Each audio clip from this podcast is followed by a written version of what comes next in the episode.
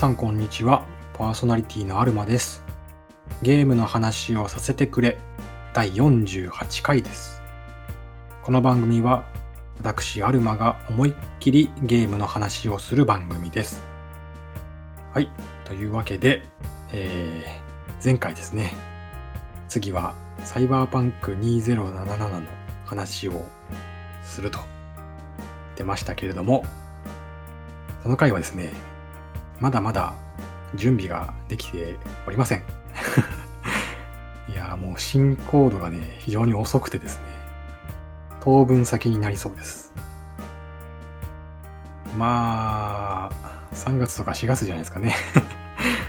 なので、ちょっとそこまで何にもしないというのもあれだし、あと、ちょっとね、こう、煮詰まってる感あるんで 体験版のね、いろんなゲームの体験版とかをいろいろね、やりまして、えーその感想をね、話したいと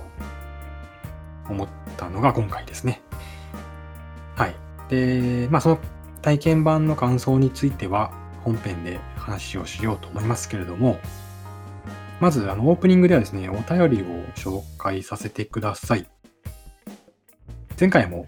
お便りを紹介しましたけれども、前回の収録のね、直後に、えーお便りいただきまして、なのでちょっと前回の配信には載せられず、で、まあ次はいつになるかわかんないしというところで、で、サイバーパンク回はね、お便り読む感じの回じゃないので、なんでいつも読もうかなと思ってたんですよね。まあ、それもありまして、今回配信をしているということです。まあ、今回ちょうどいいのでね、えー紹介させていただきたいと思います。あやよるとさんからいただいたお便りです。ありがとうございます。えー、アルマさん、こんにちは。こんにちは。昨年のユアゴティ企画をきっかけに、こちらの番組を知り、その後、最新回と並行しながら、過去回の気になる話題のものをちょこちょこと聞かせていただいています。ありがとうございます。ユアゴティ効果すごい。落ち着きのある静音、コア音でお話しされるのが聞いていて心地よく、家事や作業のお供にさせていただいてます。ありがとうございます。え年末会の振り返り会の時におっしゃっていたゲームプレイと納得感の話、すごくよくわかるなぁと共感しました。そういったささやかながら真摯な気持ちがアルマさんの番組作りにも反映されておられる気がして、とても心が温まりました。ああ、ありがとうしか出てこねええー今年は更新頻度が下がる予定とのことですが、どうぞご無理なく、アルマさんのペースでゲームの話をお聞きできればと思います。はい。以下、二部構成のようになってしまいました。笑い。初めてのお便りなのに、すごく長くなってしまい申し訳ありません。いえいえ。適当に割愛いただければと思います。以前、ファミレスを享受せよの回を聴取したとき、X、過去旧 Twitter でつぶやいたのですが、その際は配信から数ヶ月遅れでのつぶやきだったのにもかかわらず、リプライくださってありがとうございました。自分もテキストアドベンチャー系のゲームは好きで、アルマさんがレビュー投稿キャンペーンの賞で選んでおられたコーヒートークのシリーズは1も2も好きです。あと、ミルクインサイドアウトサイドも翻訳が改善されてからスイッチでやりました。ああ、翻訳改善されたんですね、スイッチ版もね。よかったよかった。えー私も確か2023年の新年明けてすぐくらいにやって、なんとお正月にそぐわないゲームをやってるんだ、と我ながら苦笑いしていた記憶があります。全く同じですね。じゃあ、あれですかね。あやよるとさんも60円で買った口ですか？あ、違うか。スイッチ版だもんな。はいはい。あ、じゃああの頃にはもう翻訳が直ってたんですね。そっかそっか。え番組でご紹介されてた作品、最近の日常的不可思議、午前5時にピアノを弾く、リバースなど、も、えー、とても気になります。うちの PC が古くて起動するのになかなか時間がかかるので、まだできていないのですが、短編ゲームということですし、いつかプレイしてみたいと思っています。ぜひぜひ。えー、以下本当におまけ程度です。笑い。えー、箇条書きで書いておられまして、モグラーニャの響きを聞いて、昔々友達の家でやった記憶がパッと蘇りました。詳細は覚えてないのに、楽しかったという気持ちがすごく残っています。モグラーニャ会をまだちゃんと聞けてないので、楽しみに聞きたいと思います。同じですね。すごい共通点ありますね。えー、次。ゲイナナさんのゲスト会にて、好きなポケモンの話で、ポケットモンスタースペシャルの榊のスピアの話されてて嬉しかったです。あの榊スピアはかっこいいですよね。渡る線とか痺れました。まさに、まさに渡る線ですよ。真下がガラ空きだでしょ？真下がガラ空きだは超かっこいいシーンですよ。ねえ。読んでない人には何かわかんないと思いますけど、バブルのね、バリアを真下からスピアーが貫くというあのシーンね。もうあれで自分は惚れましたんで、スピアーに。はい、えー、本当に長くなってしまってすみません。今まで聞いた回で心に触れたものをしたためたいと思ったらこんなことに失礼しました。というお便りでした。ありがとうございます。いや、本当にめちゃくちゃ嬉しいですね、このお便り。あのー、いろいろ聞いてくださっているというのも伝わってきましたし、なんか結構ね、あれですね、共通する点が多くて、あやよるとさんは俺かという くらいなんか共通点が多くて非常になんというか嬉しいですね。やっぱ共感されるのは嬉しいですからね。こんだけ共感してもらえると非常になんというか嬉しいですね。はい。いやーもうこういうご便りをいただける番組だというのがもう自分でやっててなんですけれどもとても嬉しいです。ありがとうございます。はい。というわけで、えー、引き続きね、お便りは募集しておりますので、えー、お気軽に送っていただければと思います。はい。では、えー、本編で体験版のね、いろんな体験版の感想を話していきたいと思います。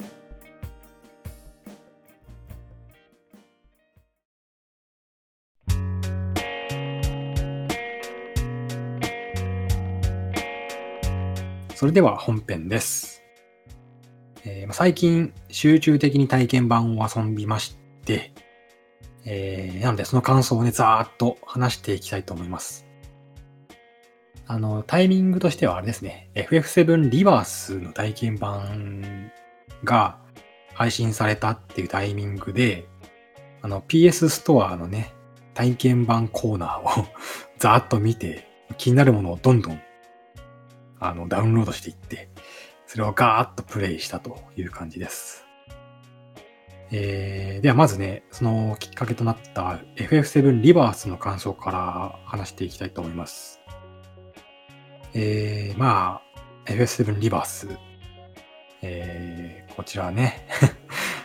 まあやりましたけど、まずやっぱ 欲しくなりましたね。まんまとというか。まあ、買うつもりなかったたんですよ、リバースは。買うつもりなかったというか、発売日にね、すぐに遊ぶつもりはなかったんですけれども、まあ、体験版を遊んだらまんまと欲しくなってしまいましたね。いかんですね。まあ、単純にお小遣いのね、兼ね合いとか、あと FF16 疲れ がね、尾を引いているのもあって、しばらくこう FF には、あの14以外はね、14以外の FF はいいかなと思ってたんですけど、まあまあまあと欲しくなってしまいましたと。で、なんで欲しくなったかというと、やっぱね、この物語を見たいというところですかね、一番は。今回のこうリメイクシリーズは、オリジナルと異なる方向に物語が進みそうだというのももちろんあるんですけど、今回の体験版の範囲では、少なくともその範囲では、キャラクター描写が非常に丁寧というか、リッチで、とにかくよく喋るんですよね、キャラクターが。こんなところにもボイスが用意されてるのかと。驚く場面がすごく多くて、前作もこんなに喋ってたっけ？わかんないんですけども、今回より喋ってるのか、前作からそうだったのか、ちょっとわかんないんですけど、まあ、とにかく喋ってまして。で、なんというか、オリジナルにあったちょっとしたセリフもね、フルボイス化して喋ってるような感じで、うーん、だから、どうですかね、オリジナルからさらに追加されてんのかなセリフが。セリフが追加されてるというより、オリジナルにあったものを全部フルボイス化したらこうなっちゃいましたみたいな印象を受けたんですよね。まあ、あの当然、オリジナル当時はボイスはないですから、全部テキストで見せるわけですけども、まあ、さっきも言ったように、それ全部にね、ボイス当てましたみたいな。だから村の人とかも全部喋るんですよね。昔は、村の人たち全員に話しかけられたんですけど、それ全部に声がついているというか、喋らない村人いないんじゃないかというくらい喋ってて、いや、多分オリジナルより増えてるよね、多分ね。確実にオリジナルより村人増えてるし、その上でみんな喋ってるんで、やっぱオリジナルより増えてんのか。うん。まあ、とにかくすげえ喋るんですよ。仲間キャラクターももちろんですし、村人もですし、とにかく喋ってるのが驚きましたね。まあ、その、なんていうか、ボイスによる没入感みたいなものが結構あって、うん、引き込まれましたね。あと、相変わらずキャラクターの演技で見せてくるし、うんま、そういうのもあって、全体的にすごい没入感が高くって、引き込まれましたね、物語に。なんで、それがすごい続き気になるなというところにつながってますね。あとバトルですけど、バトルはね、前作の時も面白いと思ってましたけど、今回ま順当に進化してるなっていう印象で、まあ、すごく楽しくて、まあ、体験版の範囲終わっちゃいましたけど、一旦は。もっとバトルやらせてくれよっっていうふうに思うくらいに楽しかったです。はい。なんで、まあ、ストーリーもバトルも面白いと。すげえいいじゃんっていう感じですね。ただね、ちょっと少し気になったのは、テンポを削ぐ要素がちょいちょいあることですね。こうプレイ時間を稼ぐ目的なのかって疑ってしまうような、こう緩慢な、ノロノロとしたシークエンスがちょこちょこ挟まるのがすごい気になりましたね。例えば、でっかくてね、重い機械をこう押して移動速度の割には広めの場所をですね、こう前後左右歩かされたりとかっていうのが何回かある。それと、壁を登るアクションとかも、がスッと移動しなくて、もたもたしてるし、なんか狭い足場をゆっくりと歩かされたりとか、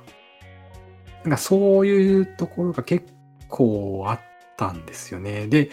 これはね、前作もそうだったんですよ。で前作の時は、その、ちょっとの、ノロノロしたというか、時間をかけて描くシーンでローディングをしてるとか、そういうことなのかなって思ってたんですけど、今回ローディングがそんな気にならなかったんですよね。うーん、どうなんだろう。でも裏でやってんのかな裏でやるためにそういうところを挟んでるのかなまあ、とにかく前作もあって、で、それがそのまんま今回もあっったので、うーん、そこはちょっと気になりましたね。あなんか逆にあの、ああ、FF7 リメイクのシリーズをね、遊んでるなっていう 実感する場所でもあったんですけど、うんまあ、そういう気になる点はありつつも、全体的に今すごいクオリティは高くて、なんかこれ FF16 よりお金かかってんじゃないっていう 思うくらいにはすごい、なんというか、質が高いというか、でしたね。うん。まあ、すぐに買うつもりはなかったけど、やっぱり欲しくなりましたね。やうん。さすがの出来でした。はい。まあ、買えないんですけど。はい。まあ、全体的にすげえ面白かったです。はい。まあ、いつか絶対やります。はい。まあ、そんな感じですかね。FF7 リバース。で、次、もうどんどんいきますよ。次は、鉄拳8ですね。なんか、スト6の流れなのか、昨今の潮流なのか、鉄拳8も格ゲー初心者に優しい作りになってるという評判を聞いてたので、じゃあその格ゲー初心者がやってやろうじゃないかと思って体験版を遊んでみました。で、アーケードモードでいいのかな？が入り口としてよくできてるなと思いました。最初の操作方法から基本戦術まで丁寧に開発してくれるので、結構格ゲーに興味を持てまして、体験版ではあるんですけど、CPU 対戦とかで腕を磨いてみるのもありかなと思って、格ゲーをする気になるというか、その気にさせられましたね。はい。ただ、その気になったのはいいものの、鉄拳がわかるにつれて、じゃあ、ストリートファイター6はどういう感じなんだろうっていう別の興味が湧いてしまって、うん、個人的にはね、キャラクターとか世界観は、ストリートファイターの方が好みなので、格ゲーをある程度、てか鉄拳をね、ある程度までやり込むんだったら、どっちかというとスト6の方がモチベーション上がりそうだなというふうに思ってしまいまして、結局、鉄拳からですね、スト6に、スト 6? スト 6? 未だに曖昧なんですけど、どっちが正しいんですか？スト 6? スト 6? ス？ト6でいっか。アトロクみたいな感じで。ストロークでいきますけど、あの、結局ね、鉄拳からストロークに移ってしまいましたね。はい。なんか鉄拳にはなんかすごい申し訳ないんですけど、まあ、格ゲーって楽しいかもとか、っていう風に初心者に思わせたのは、それは紛れもない事実なので、あの、格ゲー初心者の方はぜひね、触ってみてはいかがでしょうか。鉄拳糸。はいそんな感じでストロークの方に行っちゃいまして、で、ストロークの体験版もね、今やってます。その感想をですね、話していきますが、えー、まあ、鉄拳糸からストロークに移ってですね、本格的に格ゲーに足を踏み入れていました。まあ、あの、足を踏み入れたとか言ってますけど、さっきも言ったように、ストロクもね、体験版ですので、なんか無料でありながら、無料の体験版をやりながらこう足を踏み入れたとか言って大変おこがましいですけど、一方で製品版を買う余裕はないし、買ったはいいけど、結局すぐやめてしまうっていうのもなんか嫌じゃないですか。なので、体験版で自分なりに納得するところまで上達できたら、製品版購入を考えてみてもいいかなというふうに思って今体験版をしています。で、まあ壁にぶつかって諦めるっていうならまあそれまでということで、はい。まあできるとこまで頑張ってみようかなと。体験版で。で、この体験版では何ができるかというと、まあ大まかに言えばチュートリアルとワールドツアーモードという、まあストーリーモードと言ってしまっていいのかなそういうモードと、えー、CPU との対戦。これができますと。で、まあ、本格的にちょっとやってみようかなっていうことで、このストロークの体験版では、自分より格上の CPU に納得できる形で勝つっていうのを目標に設定しました。で、とりあえずね、あの CPU のレベルを一つずつ1から上げながら戦った結果、今の自分は CPU のレベル5くらいなら、なんとか勝てる。まあ、勝てたり勝てなかったりという実力でした。ちなみに CPU の最高レベルは8なので、真ん中ぐらいですかね。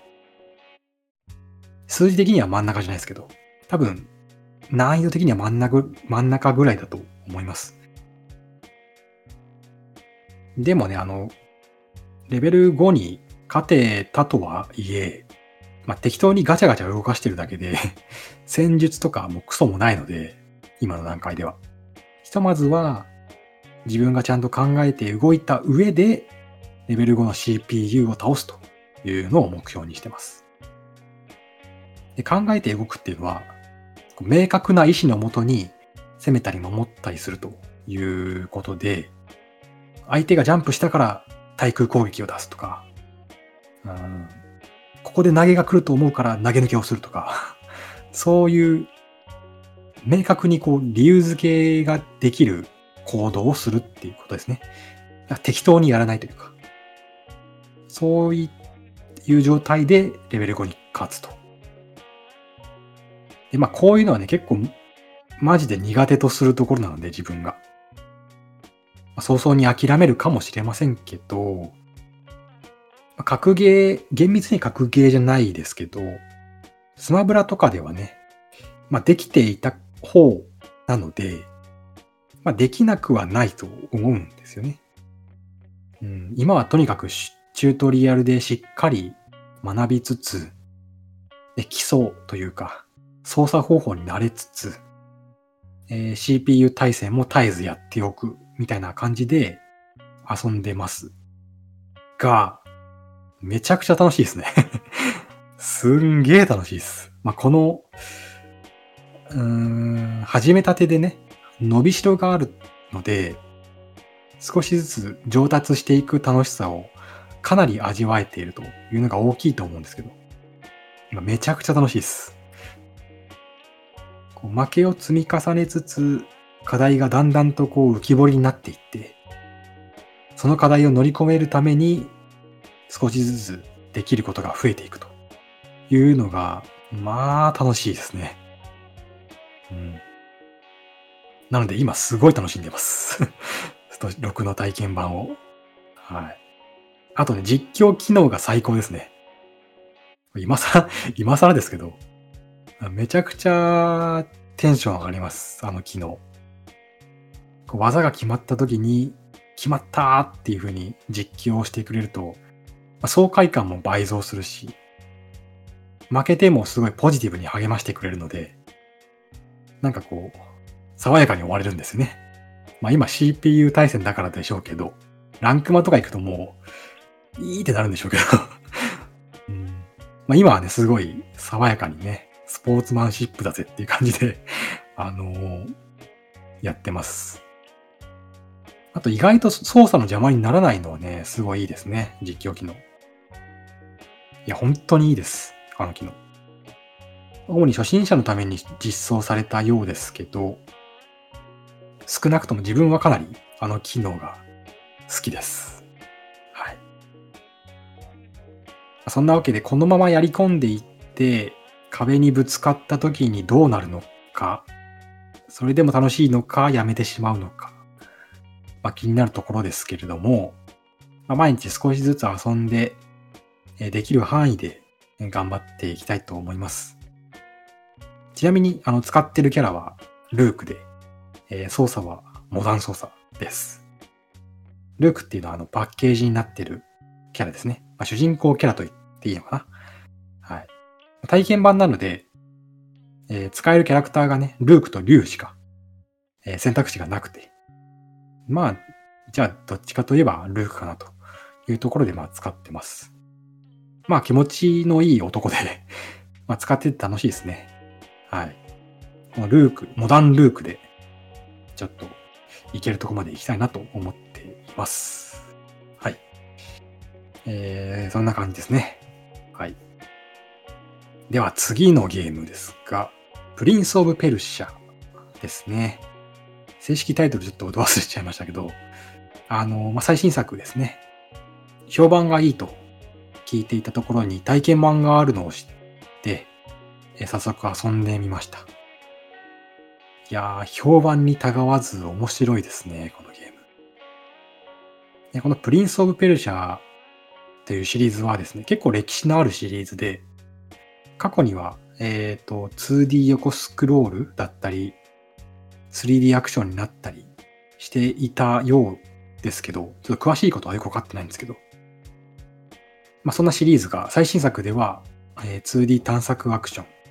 まあ、いわゆるメトロイドバニアと呼ばれるジャンルになったわけですが、まずね、操作しててすごく気持ちがいいですよね。なんていうか、めちゃくちゃキビキビ動くんですよ。死体操作が思うままできるというか、レスポンスがとても速いというか、スティックを右に倒したらすぐ右に行ってくれるみたいな。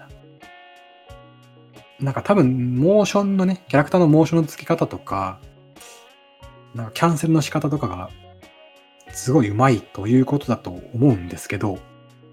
あ、とにかくかなりキビキビキャラが動くんですよね。だけど、軽くてスカスカな感じもなくて、適度な重さも感じられつつキビキビ動くと。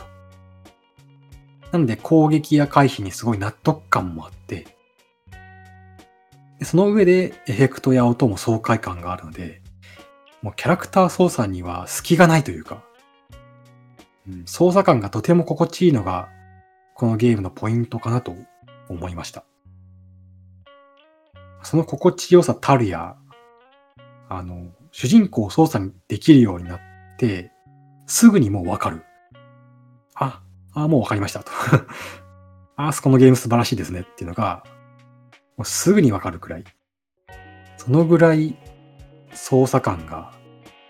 いいです。で、キビキビ動くのはキャラクターだけではなくて、ステージのギミックとかもそうで、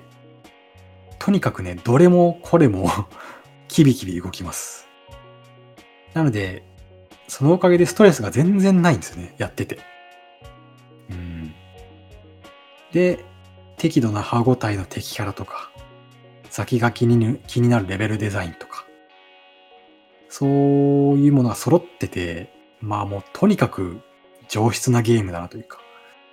うん。上質なゲームを遊んでいる感っていうのが半端なかったですね。はい。これも製品版がね、欲しくなりましたね。はい。そのままずっとね、遊びたかったもんね。最後までったけど、ああ、終わりかよっていう 終わりだよって感じなんですけど、体験版なんだから。買えよって感じなんですけど、そのままずっと遊びたかったぐらい気持ちよかったですね。うん。これも非常に気になるゲームでした。ぜひ、あの、余裕がある方は遊んでみてはいかがでしょうか。はい。では次のゲーム、どんどんいきますよ。えー、フェイト、サムライレムナントですね。もともと、あの、フェイトシリーズは好きでして、アニメを見たりとか、FGO やったりして、それなりに触れてきていたので、まあ、このゲームを発表当初からすごく気になってはいたんですよね。で、最近体験版がリリースされたようで、え、これは遊ばねばというふうに思って、え、遊んでみました。で、まあ、このゲームを簡単に言うとですね、江戸時代を舞台にしたフェイト無双ですね。えー、まあ、開発が超えていくものオメガフォースということで、えっ、ー、と、まあ、無双シリーズ、まあ、というか、オメガフォースか。で、いろんな IP とコラボしてるじゃないですか。ゼルダ無双だったりとか。まあ、いろんな無双シリーズありますけど、まあ、そのフェイト無双、っていうかフェイト版だと思ってもらえれば、まあ、知らない人はイメージしやすいかなと思います。なので戦闘システムは思ったよりも無双でしたね うん。フェイト無双というタイトルじゃないので、多少無双感は抑えられているのかなと思いましたけど、まあ、戦闘に関しては思ったよりも無双でした。はい。良くも悪くも無双でしたね。あのプレイステーションでやってるんですけど、えー、そのプレイステーションで言うと、こう四角ボタン連打で攻撃して、こう間に三角ボタン挟むみたいな、ああいう操作体系だったし、こうわらわらした敵が三角ボタンのフィニッシュ攻撃で派手なエフェクトと共に吹っ飛んでいくというか、あの感じね。あの感じがね、まあ良くも悪くも無双でした。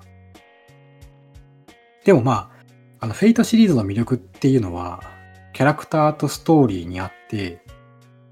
えー、やっぱり今作でもその部分はすごく魅力的だなと思いましたね。冒頭のストーリーへの引き込み方っていうのは、まあ地味ですけど、さすがフェイトシリーズだなと思わされたし、特にまあ今回の江戸時代という舞台設定は、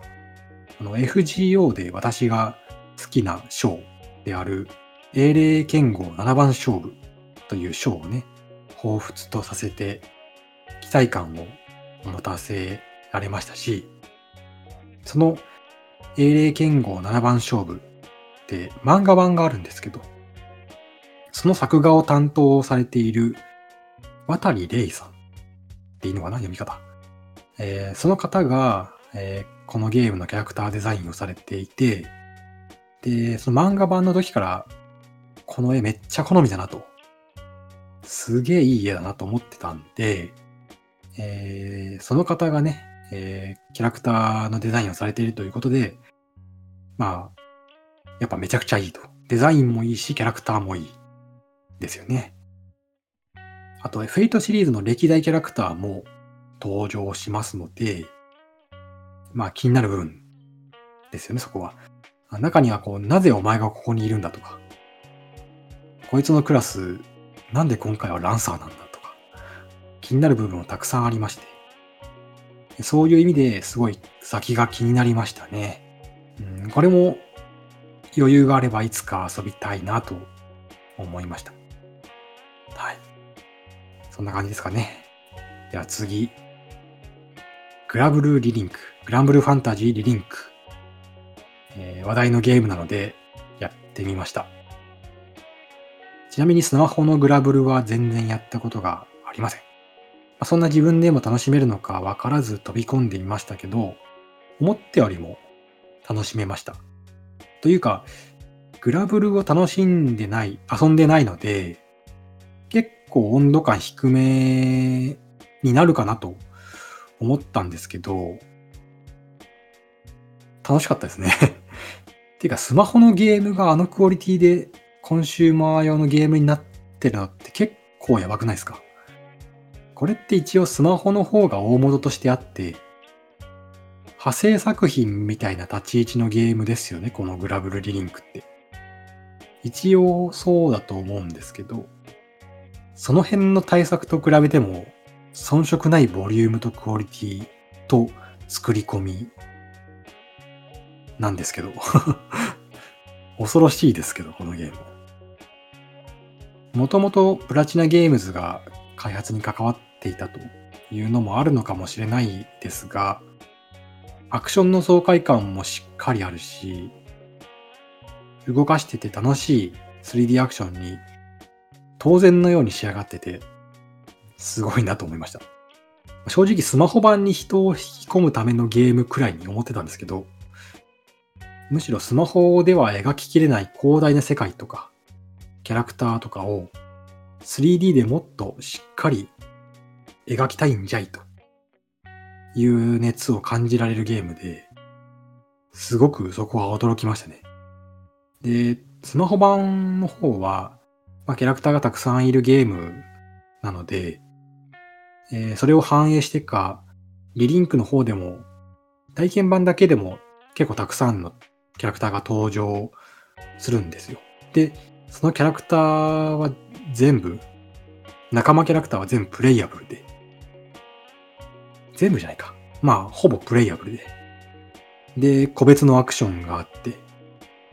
で、固有のアビリティがあるというのが分かったときは、ちょっとやべえなと思いましたね 作り込みがすごいなと。で、あ、操作体系は共通してるんですけど、共通してるので、まあ、そこに合わせてね、全部キャラクター作ればいいとは思うんですけど、とはいえ、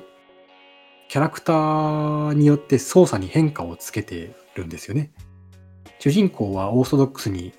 それこそ無双みたいな、四角ボタンのコンボに三角ボタンみたいな、三角ボタンの特殊攻撃みたいな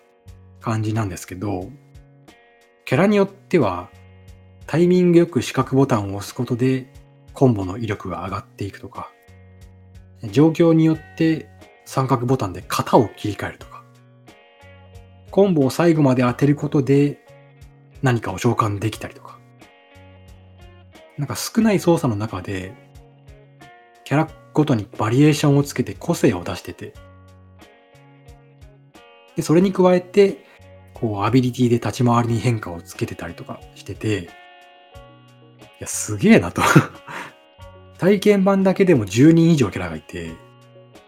全部プレイヤブルだし、全部アクションが違うの？マジ？っていう風に思いましたね。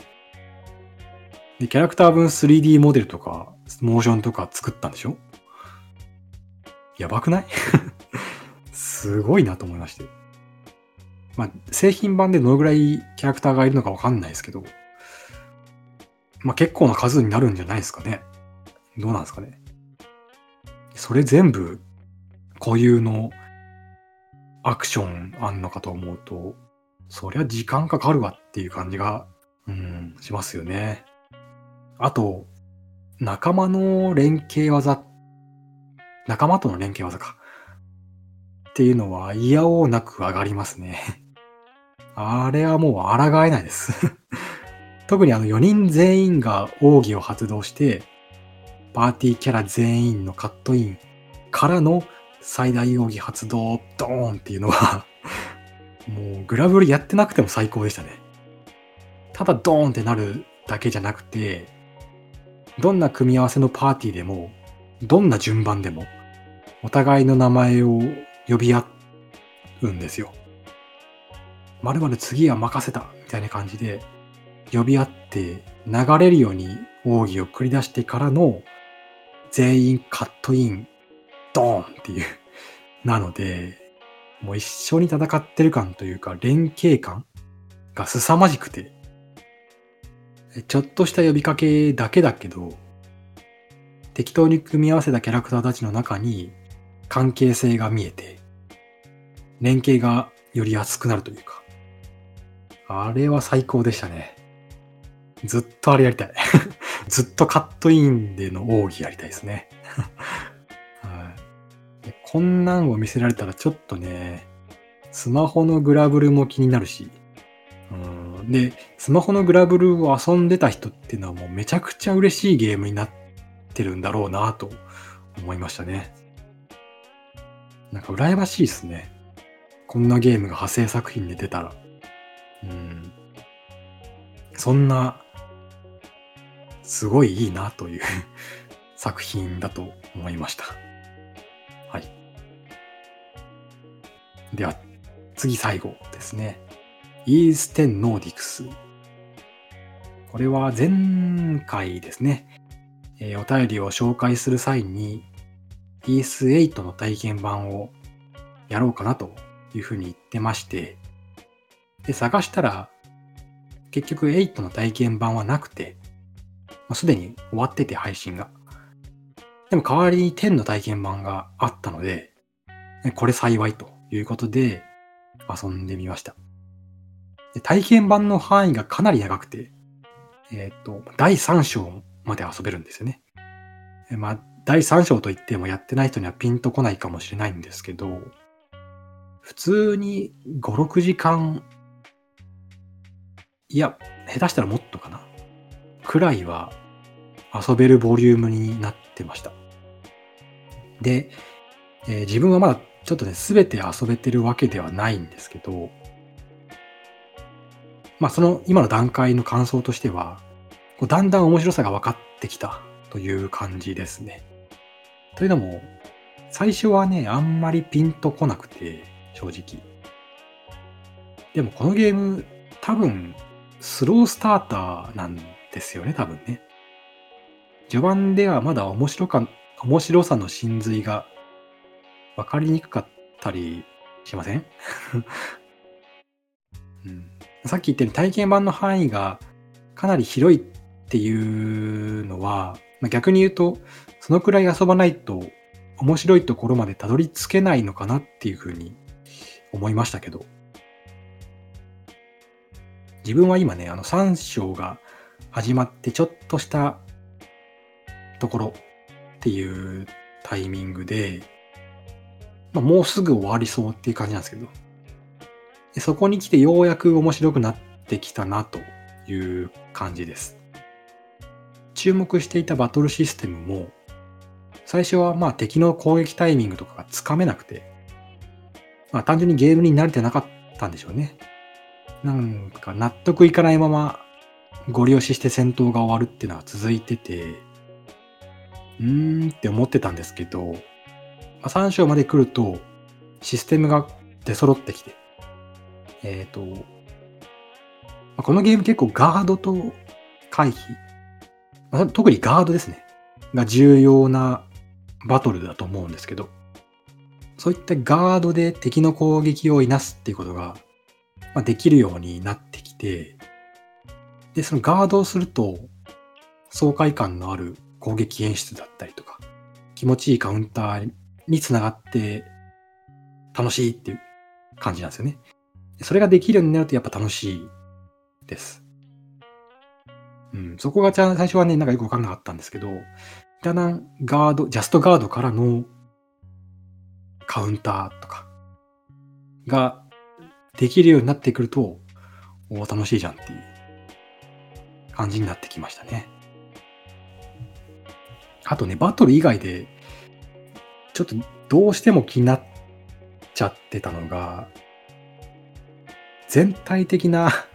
低コスト感というか、これやった人はわかると思うんですけど。っていうかまあ、イースシリーズ、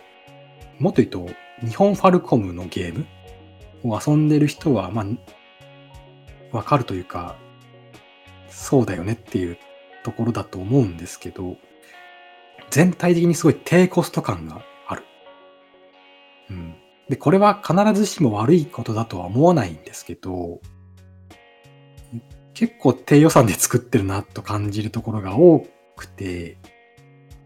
で、まあ、ここまでにね、遊んできた体験版たちが、結構お金かかってそうなものがね、多かったので、余計にそう思ってしまうっていうのはあると思うんですけど、う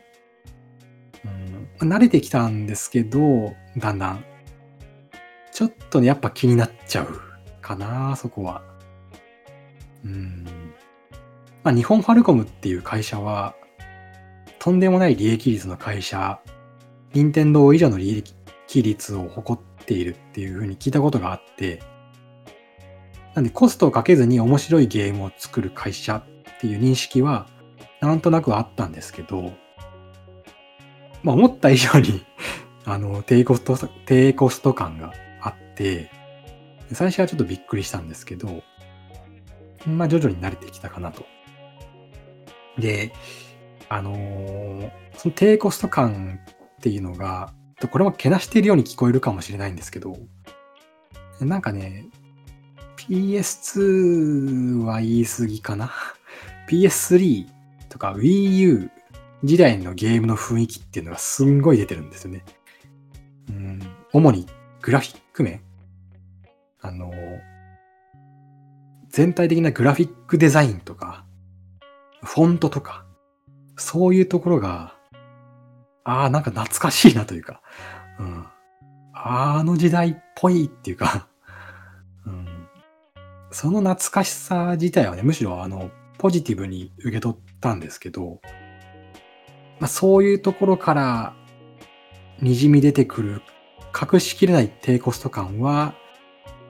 うんやっぱ気になってしまいますね。で、多分イースシリーズは掃除でこんな感じなんだろうと思うので、慣れれば気にならなくなるんですかね。イースファンの人は、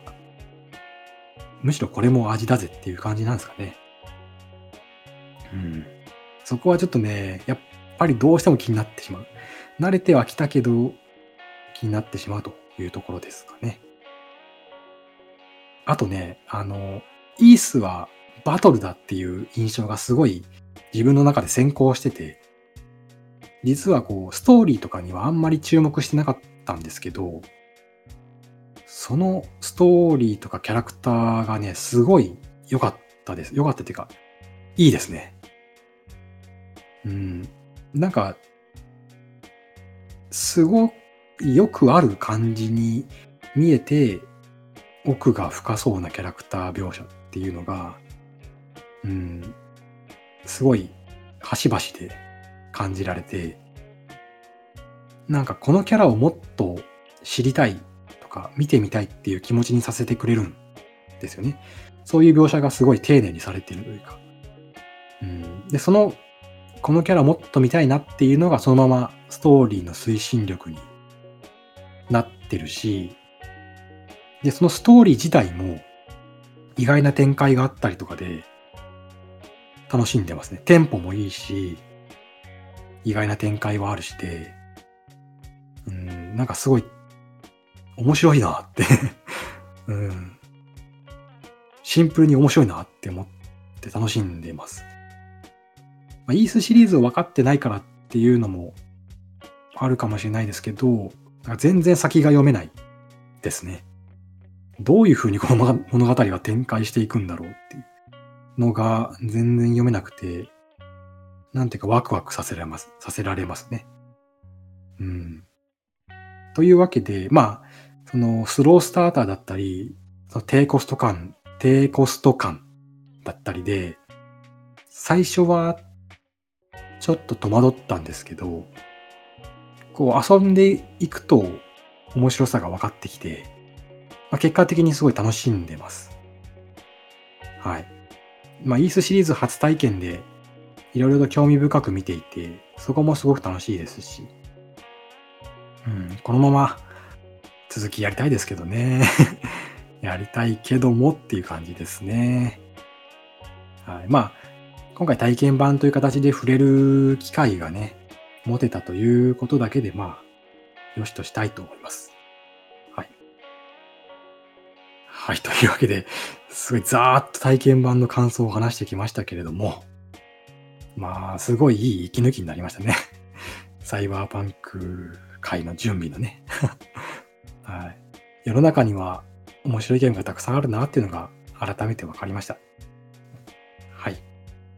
満足しました。吐き出せて満足しましたので、えー、今回は終わりたいと思います。えー、最後まで聞いていただきありがとうございました。えー、お相手はアルマでした。それではまた次回。さようなら。